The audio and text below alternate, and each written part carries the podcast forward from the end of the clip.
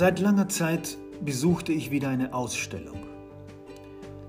Vielleicht war es bloß diese seltsame Zeit, in der mein Denken sich losgelöst hatte von meinem Denken der Vergangenheit.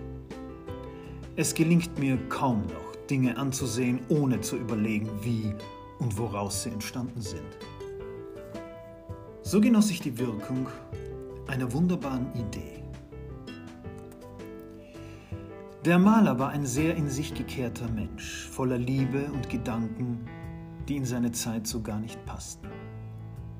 Er war auch ein Mensch, der nur über seine Bilder Kontakt zu anderen Menschen herstellen konnte.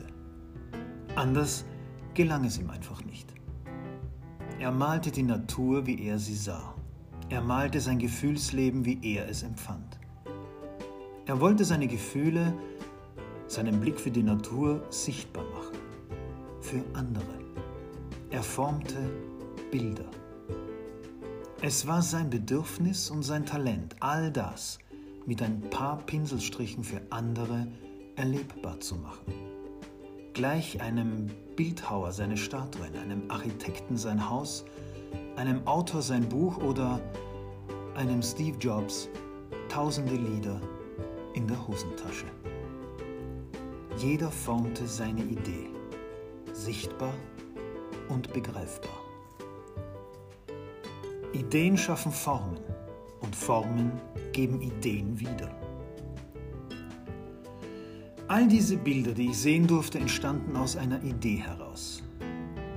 Ein Gedanke, der, ob als Bild, als Buch oder Gegenstand, vor mir ist, war einst ein stiller Gedanke.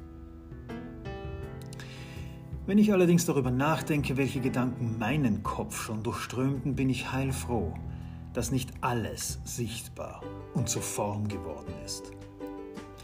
Obgleich ich gerade überlege, ob sie es nicht doch taten. Irgendwo müssen sie ja hingekommen sein. Unter uns.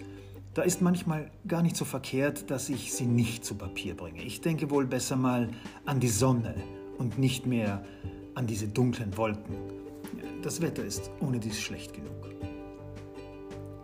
Meine Gedanken handeln eben nicht bloß von gelben Sonnenblumenfeldern und stillen Räumen, sondern sind oft mehr als laut, chaotisch, aggressiv und weit entfernt von Idylle.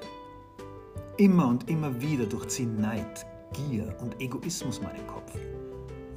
Und nicht nur meinen. Ich schreibe diese Zeilen, ich forme meine Gedanken. Ich mache sie fest, um gelesen zu werden. Ja, mag sein, dass nicht jede Idee Wirklichkeit werden muss. Mag sein, dass nicht jeder Gedanke gelesen werden muss.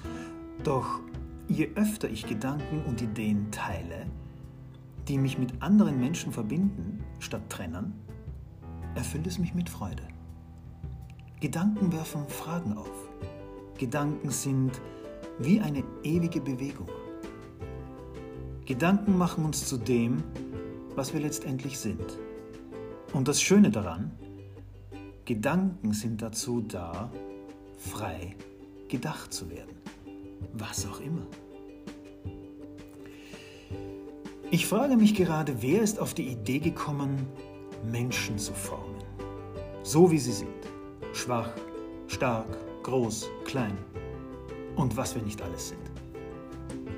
Ich gehe davon aus, dass er sich dabei etwas gedacht hat. Und bestimmt war es ein schöner Gedanke.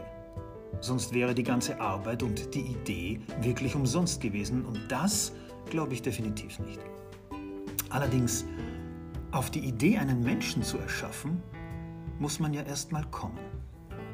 Wäre mir persönlich nie eingefallen. Äh, so wie vieles nicht.